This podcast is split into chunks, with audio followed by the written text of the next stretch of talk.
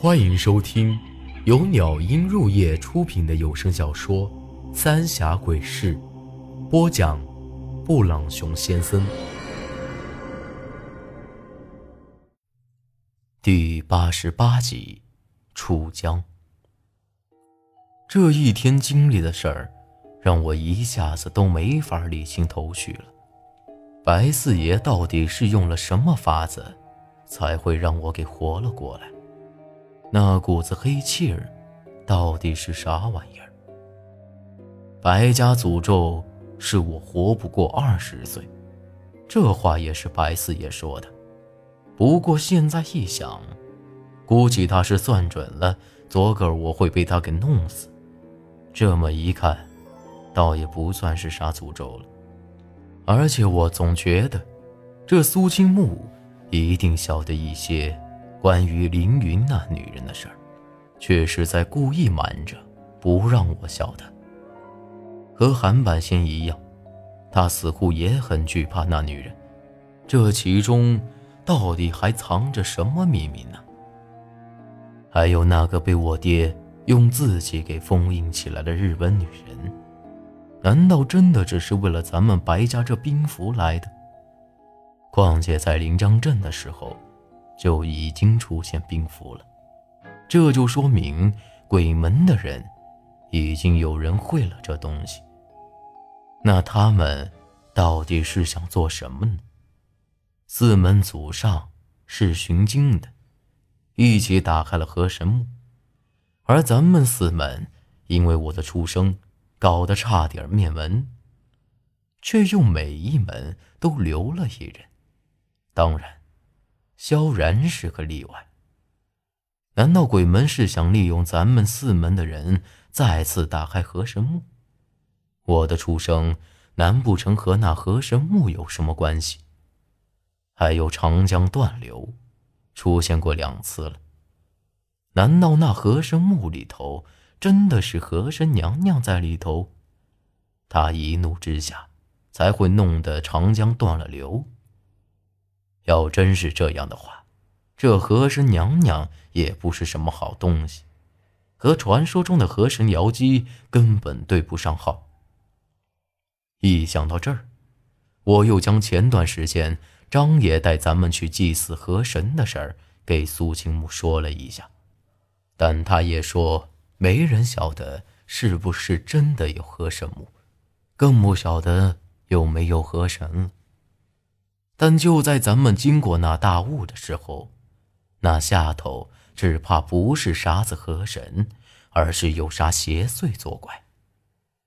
本来我还担心咱们能不能顺利出去，但苏青木说，虽然苏家不像咱们白家会兵符之术对付邪祟。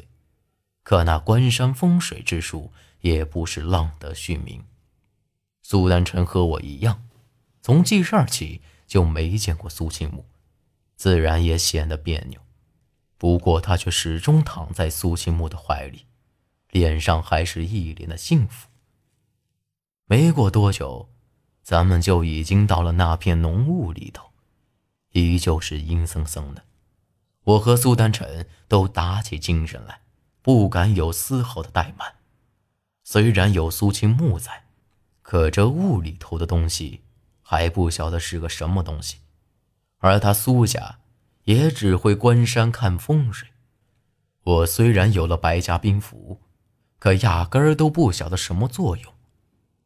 要是遇到什么危险，眼下唯一能指望上的，就是苏丹臣了。这会儿。苏青木拿出一个牛皮小包袱出来，里头放着一个巴掌大的小罗盘，还有一本发黄的小本子，看起来和我爹给我的差不多。只是那罗盘虽然看起来小，却十分的精密，反正我是没法看懂。这个你收好，长期，你来撑竹筏子。苏青木将那小本子交在苏丹臣手里，自己一脸严肃地盯着那罗盘。这会儿，咱们已经完全进入到了这大雾之中，而苏青木则一会儿让我朝左，一会儿让我朝右，反正我是没法晓得咱们到底在哪儿。滑了一阵子，除了有些阴冷之外，倒也没出现什么不对劲儿的地方，我心里也稍微放松了不少。但就在这时，我手里的竹竿却戳到了一个东西，硬邦邦的，就像是戳在了石头上一样。当再戳第二下的时候，却没感觉到了。就在我以为自己感觉出错的时候，这大雾里头突然刮起一阵阴风。而且像是有一些人影子在大雾里头晃来晃去。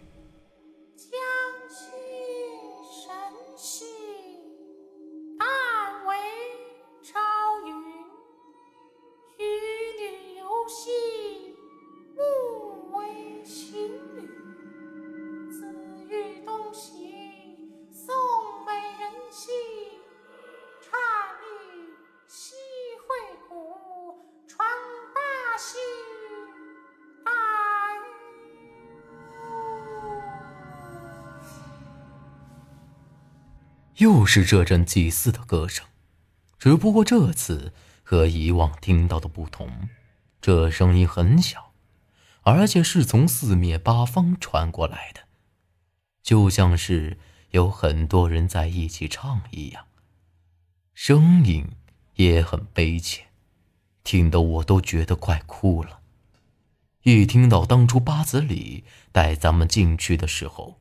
这竹筏子后头站上了啥东西，我的背后就发冷，赶紧回头看了看，好在是没有啥子东西爬上了。莫分心，按我说的走。苏青木很显然也听到了这歌声，眉头也皱了起来。本来他那张脸都看着有些吓人，这么一皱眉头，更是阴森森的。这会儿，又从远处传来一声稀里哗啦的声音，一片黑压压的东西正朝着咱们的竹筏子游了过来。这和之前咱们看到的一模一样。之前有八子里，这东西没把咱们咋样，可这会儿却不同了，直接全部围在了咱们竹筏子底下，不停的朝上拱。整个竹筏子都开始晃荡起来，这些东西明显就是要把它给拱翻了。这种情况，我哪里能不分心啊？赶紧用竹竿一通乱打。可这些东西根本就没有要散开的意思，反而是越来越多。再这么下去，竹筏子非得给掀翻了不可。然而。就在这时，竹筏子后头猛地翘了起来，差点就来了个倒栽葱。很明显，是有啥子大东西从水底钻了出来。苏丹臣本来就被脱光了衣服，那些针也早就没了。情急之下，他直接撕了一块红布，将手指头咬破。在上头画了三道血杠，一巴掌拍在了这竹筏子中间。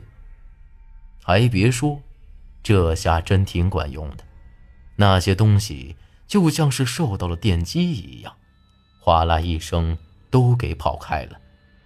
我正准备松口气儿呢，这竹筏子又是一阵打摆子，咔嚓一声，是有啥大东西上来了。